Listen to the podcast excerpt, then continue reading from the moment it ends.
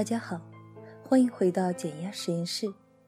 通过上一期节目，我们都知道了做自己最快乐。可是我们也收到了收听电台的朋友问到一些问题，能够感知到大家对如何做自己还存有一些困惑。有一位年轻朋友分享了他的困惑，他说呀：“主播呀，我实在是太苦恼了。”我很不喜欢我现在的工作，这份工作是我爸妈托了好多关系，费了好大劲儿才帮我安排好的。可是我一点儿也不喜欢，尤其是我的一位上司领导，总是对我的工作各种挑剔，总喜欢用他的方式来指挥我的工作。我看见他就忍不住想发火，但是我又知道。这样会对我日后的工作很不利，毕竟我还不想立马辞职。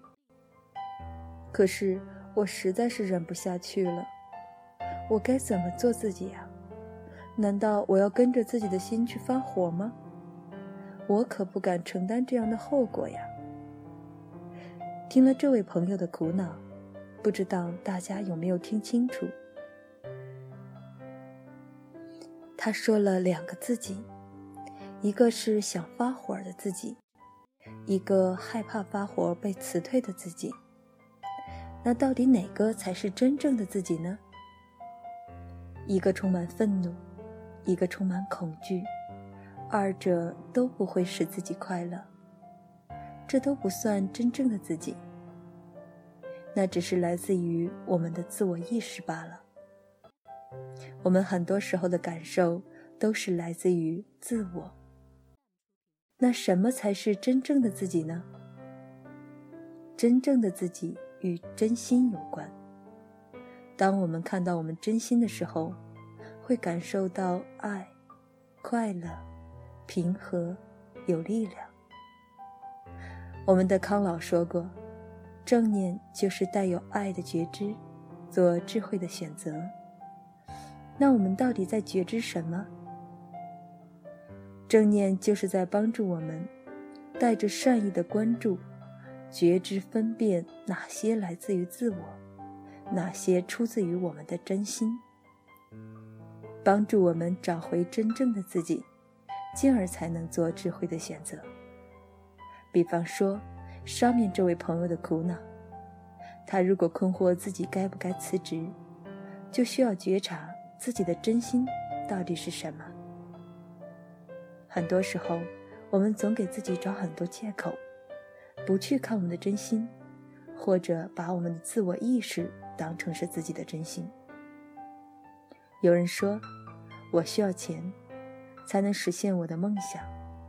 工作虽然不喜欢，还是就这样吧，攒够钱再说梦想的事儿。”可是等他有钱了，早忘记梦想这回事了。有人很担忧。现在的工作是铁饭碗啊，来之不易。要是辞职以后找不到更好的工作怎么办呢？当然，也有可能你并不是真的不喜欢这份工作，只是反感被父母安排人生道路的逆反反应，亦或只是因为自己的懒惰，逃避工作中遇到的困难而想辞职，等等。我们就需要保持正念，带着爱的觉知，去分辨哪些是我们的真心了。还有，即使遇到一位强势的领导，或相处有一些不那么舒服的同事，也没有必要立即充满敌意。或许大家都需要时间了解彼此。毕竟领导来的比我们早，先试着按照对方的方式来。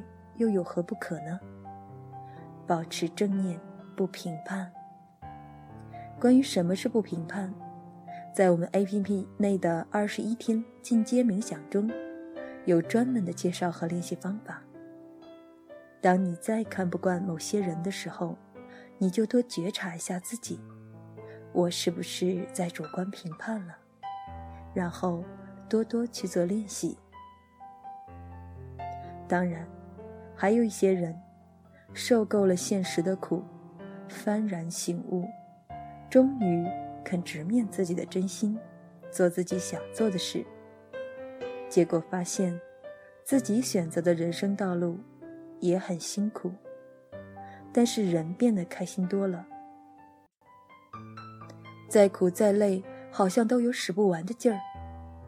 常常听到一句话：人们在生命最后一刻，往往遗憾的不是没有听别人的话，而是没有按照自己的真心去活。如果人生是个剧本，你演了太多其他人期待的角色，而忘了演好真正的你，误了自己的一生。还有一些朋友也谈到自己的困惑。他说呀，我整天忙得要死，要赚钱养家，还要照顾家人，我都没有多少时间留给自己，哪有时间做自己呀？这里再给大家分享一个小故事。有一位朋友分享自己练习正念之前的感受，说，每天下班要辅导孩子写作业，还要有时间陪妻子。还要做一些家务，剩下很少的时间给自己看看书、散散步，感觉每天的时间都很紧张忙碌，不能很好的做自己。后来，当他休息正念之后，他不再去分割时间，而是保持专注的做好每一件事，把陪孩子写作业的时间也当做自己的时间。他不再着急，一边辅导。一边看手机，而是保持临在，专注的去陪伴孩子，感受亲子交流的整个过程。他感受到了孩子的存在，并且想办法让自己对他们共同做的这件事情感兴趣。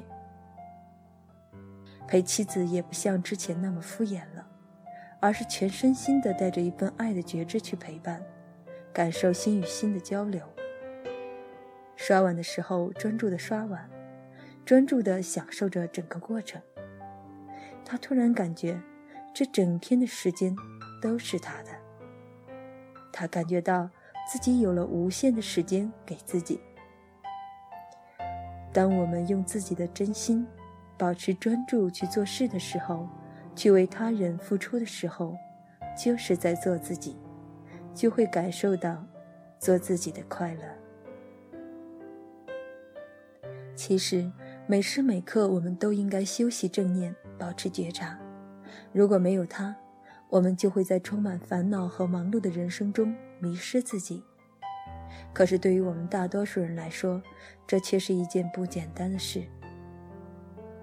所以，那正念冥想就是打造了一个又一个小的时段，就像包装了各种不同口味的糖果一样，让大家可以通过小时段。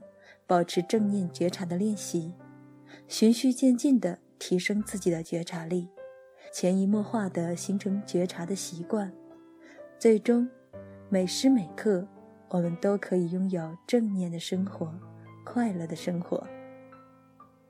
好了，今天的分享就到这儿了，欢迎订阅电台，欢迎下载闹正念冥想 APP，跟随专业冥想导师。录制的人生引导课程，开启我们美好的正念生活吧。我们下期节目再见。